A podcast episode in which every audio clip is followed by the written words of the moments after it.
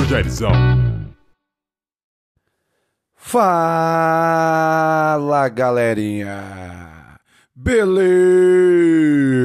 meu povo? Iniciando aqui mais um episódio aí do nosso podcast e agora para falar sobre o Haiti. A pergunta título do podcast, do episódio do podcast é: o que está acontecendo no Haiti? Haiti é um país aí latino-americano, país da América Latina que historicamente, pessoal, historicamente sempre teve processos de intervenção, processos de crise política, crise social, problemas aí advindos, né, de catástrofes naturais. Então é um país que historicamente sofreu e ainda sofre muito. É o país mais pobre da América Latina. E aí a pergunta é: o que está rolando no Haiti 2020, 2021? É, Haiti muito comentado aí em algumas, em algumas plataformas. O que está acontecendo lá? Então vamos lá, vamos entender isso daí. Para quem não sabe, o Haiti ele é o primeiro país da América Latina a alcançar a independência. Em 1804, né, primeiro país latino-americano a alcançar a independência por meio ali de uma revolução liderada por ex-escravos. Então é um país que tem uma história aí muito bonita. Porém, porém, porém, sempre esteve envolvido, sempre passou por golpes militares, governos repressivos. Então, historicamente, quando você pega ali a história do Haiti, pega ali o século XX, cara, o século XX do Haiti é basicamente todo todo, basicamente todo ele pautado ali por golpes militares, governos repressivos, muitas vezes, muitas vezes mesmo, se observando ali a interferência de potências estrangeiras, principalmente os Estados Unidos, isso vai acontecer na Guerra Fria, isso vai acontecer em outros momentos ali do século XX, uma intervenção americana muito forte. Então é um país que, que, que constantemente viveu e ainda vive com essa questão repressiva, com essa questão ditatorial.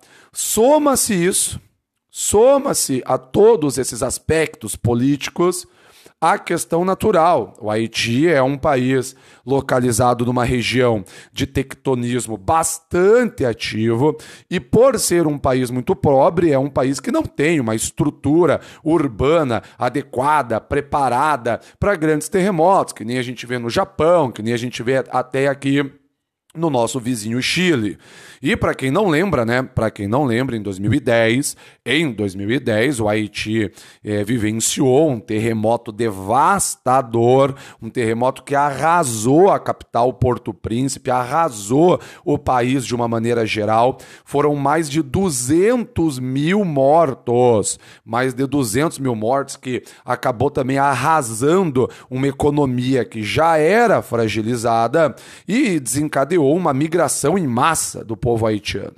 É uma emigração em massa. Muitos desses haitianos vieram para o Brasil, chegaram no Brasil como imigrantes. Ficou famosa a chegada dos haitianos no Brasil aqui, ali em 2010, 2011. Né? Eles entravam ali pelo Acre, causava muita polêmica e com o passar dos meses, ali com o passar dos anos, passaram a ser distribuídos aí em várias regiões do Brasil. Região Sul, por exemplo, foi uma região que recebeu muito povo haitiano. Não é, não é difícil de você encontrar aqui nas cidades da região sul do Brasil haitianos aí no mercado de trabalho. Então é um país que tem toda essa, essa história, gente, é, é catastrófica, não só por catástrofes naturais, mas também por catástrofes políticas. E atualmente, atualmente a situação se repete. A situação se repete, principalmente essa catástrofe no campo político que eu acabei de falar. O Haiti, ao que tudo indica, ao que tudo indica, está entrando aí num novo período ditatorial. Como assim, professor? O que está acontecendo no Haiti? O Haiti tem um presidente lá, né? Tem um presidente lá, o nome do cara é Jovenel Moaz, não sei se é assim que pronuncia o nome do rapaz, é, mas Jovenel Moaz. Ele era o presidente do país, Porém, o término do mandato do presidente Jovenel estava previsto para 7 de fevereiro de 2021. Ou seja, é dois meses atrás aí, praticamente. Só que o cara resolveu se manter no cargo.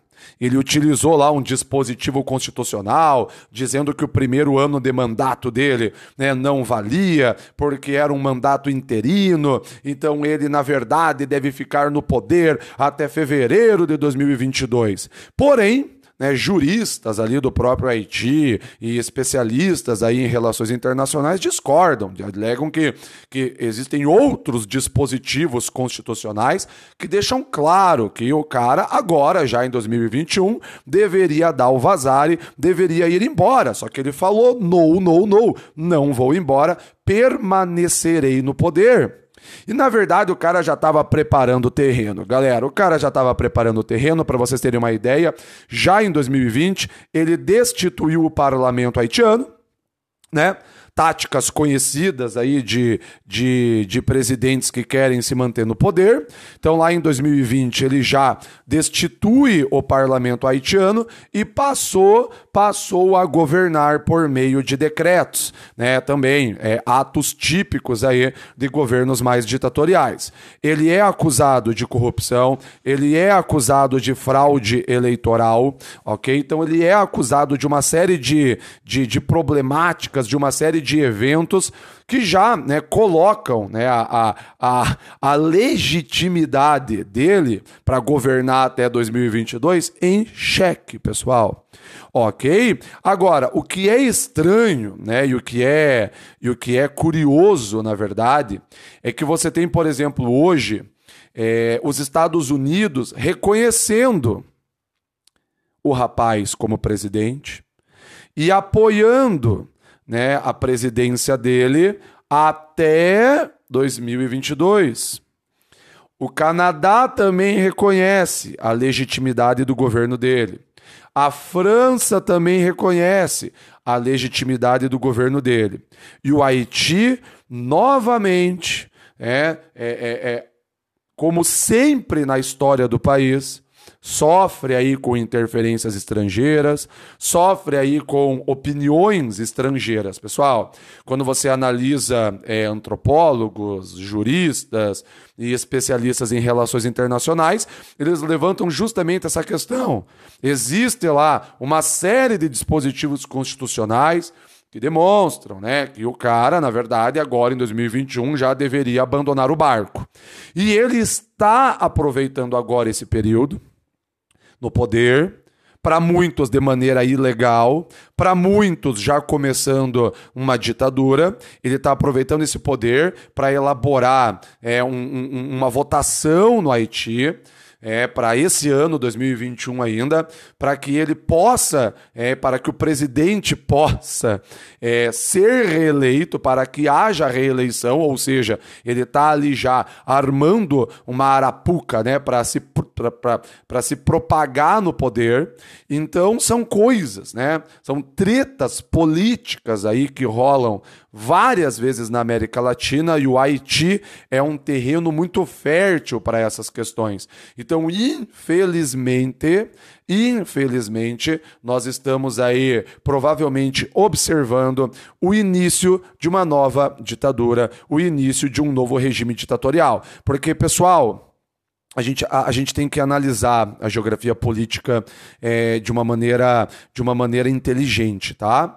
É, a partir do momento que começam regimes mais ditatoriais, sem democracia, mas esses regimes sem democracia apoiam as grandes potências, apoiam as políticas norte-americanas, as políticas europeias, etc., os Estados Unidos e os países europeus, eles acabam não, não combatendo muito esse governo, mesmo que ele seja autoritário, mesmo que ele seja ditatorial. A gente tem vários exemplos para dar. Por exemplo, o governo dos Estados Unidos apoia a Arábia Saudita, certo? O que é a Arábia Saudita? É um governo que não existe democracia, é um governo de perseguição ao cristianismo, de perseguição às mulheres, de execução em praça pública, de apoio a vários grupos terroristas, mas há há acordos e apoio do governo norte-americano com relação ao regime saudita. Então, não é novidade isso. Né? Então não, não se espante tanto né? quando a gente diz que Estados Unidos, alguns países europeus, Canadá, apoiam a continuidade aí do governo do ex-presidente haitiano que quer se manter no poder e provavelmente conseguirá se manter no poder, provavelmente conseguirá por meio de fraudes aprovar constantes reeleições para se manter no poder. Enquanto ele estiver alinhado né, com Estados Unidos ou com algumas políticas mundiais, não faz mal não faz mal que tenhamos né, um presidente de cunho mais autoritário no poder. Beleza? São temas que dividem opiniões, mas são temas que são legais para reflexão, para provocações acerca do que acontece na nossa geografia política atualmente, pessoal. Espero que tenham gostado, espero que tenham curtido. Até o próximo episódio, galera. Juízo, se cuidem. Falou!